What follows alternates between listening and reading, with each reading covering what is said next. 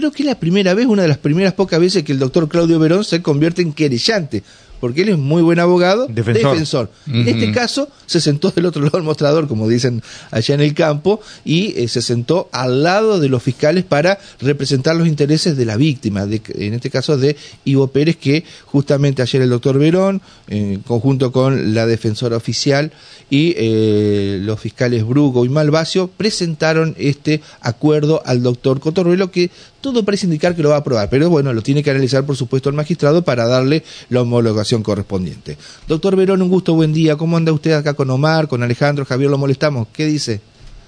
Buenos días, Javier, ¿cómo estás? Un saludo para, para todos los presentes allí también. Bueno, gracias por atendernos, doctor. Bueno, algunas particularidades, algunos datos que nos pueda aportar sobre este juicio, eh, que bueno, aparentemente se va a dirimir a través del eh, juicio abreviado, se ha acumulado una serie de pruebas muy importantes contra los dos hermanos eh, Silva y bueno, este se habría acordado una pena que si se homologa es una pena muy alta, estamos hablando de un homicidio simple entre 11 y 13 años de prisión.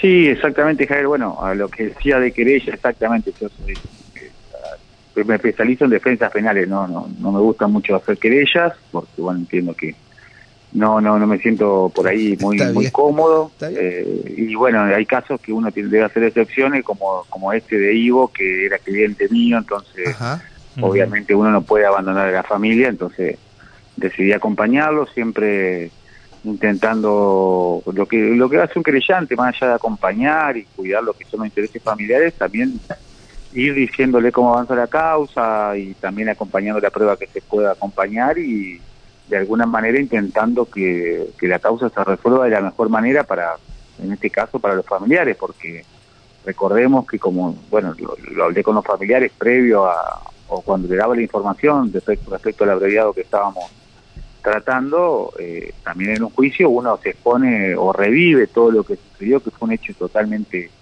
grave, salvaje, eh, de alguna manera hasta eh, como ha quedado demostrado, burdo, digamos, decir, eh, con pruebas inmediatamente casi contundente. Creo que dos días había recabado un montón de pruebas que era concreta, abundante y contundente.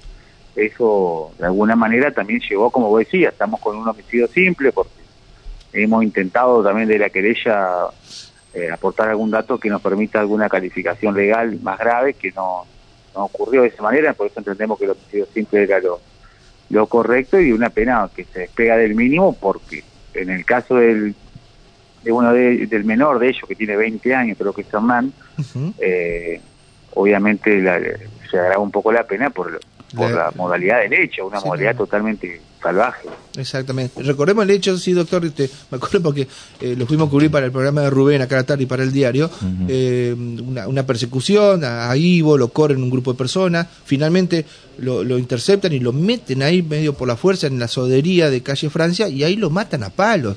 Eh, con golpe directo a la zona craneal. Qué barra No, y aparte Javier también a la hora del día que se dio, creo que a las 4 de la tarde. 4 o 5 de la tarde. Una locura. Día, entre las 4 y las 5 de la tarde. Pero y la sodería estaba trabajando, estaban ahí los empleados. La sodería estaba trabajando, los empleados obviamente no entendían nada. Entra el muchacho, lo corren y ahí lo, lo, sacuden mal y lo matan, por hombre. Sí, sí, entraron con, con machete, con palo, con fierro, digamos, que después se lo encontraron en su domicilio, con la misma ropa que habían ido a cometer el domicilio. Es decir, por eso te digo que un hecho eh, realmente que, conmovió sobre todo a lo que es los vecinos del lugar y a la familia que, bueno, eh, lamentablemente fue la que, porque la familia venía atrás, como se enteró a verlo y es la que la encontró ahí. Eh, que ya estaba prácticamente fallecido, es decir, por eso es que por ahí uno hace hincapié en lo que es, eh, en este caso, que la familia tuvo la intención de alguna manera ya terminar con el dolor y decir, bueno... Ellos validaron todo el proceso entonces, está bien.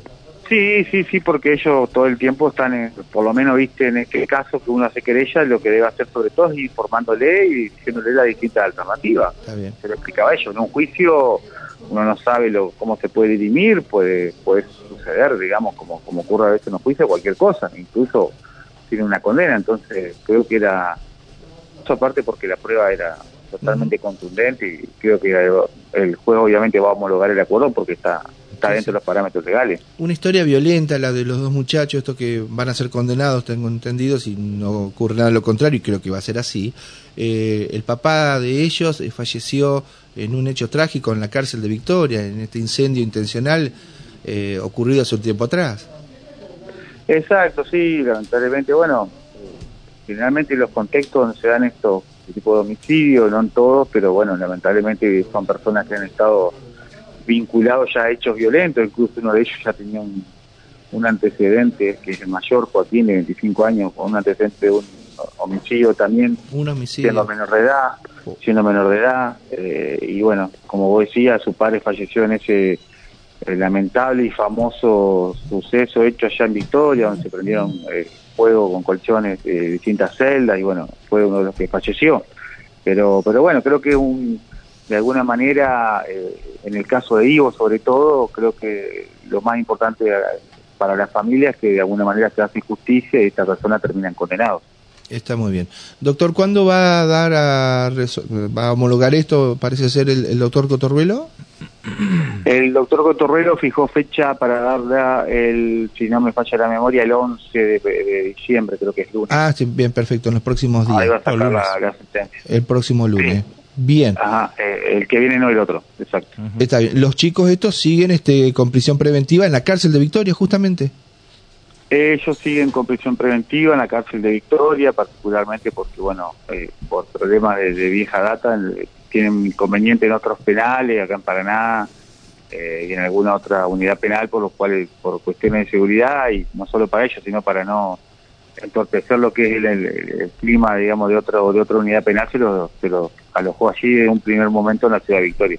Está muy bien. Bueno, la causa está enderezada de alguna manera en, la investigación y también me imagino para ustedes eh, habrá sido la finalización de la audiencia saludándolo al doctor este Malvasio y al doctor este Brugo que era la última audiencia como fiscales porque se pasan a desempeñarse como como magistrado. Como magistrado. Cambian de lugar en la sala, Exactamente. Este, bueno. Exacto, sí, sí, sí. sí, obviamente para uno que, que ejerce la profesión todos los días es eh, se pone contento, son grandes profesionales, grandes personas. ¿Le va a venir bien a la magistratura la incorporación del doctor Bru y Malvacio como jueces? Yo creo que sí. Van con una perspectiva, porque han sido muy, trabajadores, sí, sí, sí, muy trabajadores como fiscales y van con una idea de cómo pueden ocurrir los hechos y eso me parece que va a mejorar el servicio de justicia, en este caso de la magistratura acá en la ciudad de Paraná.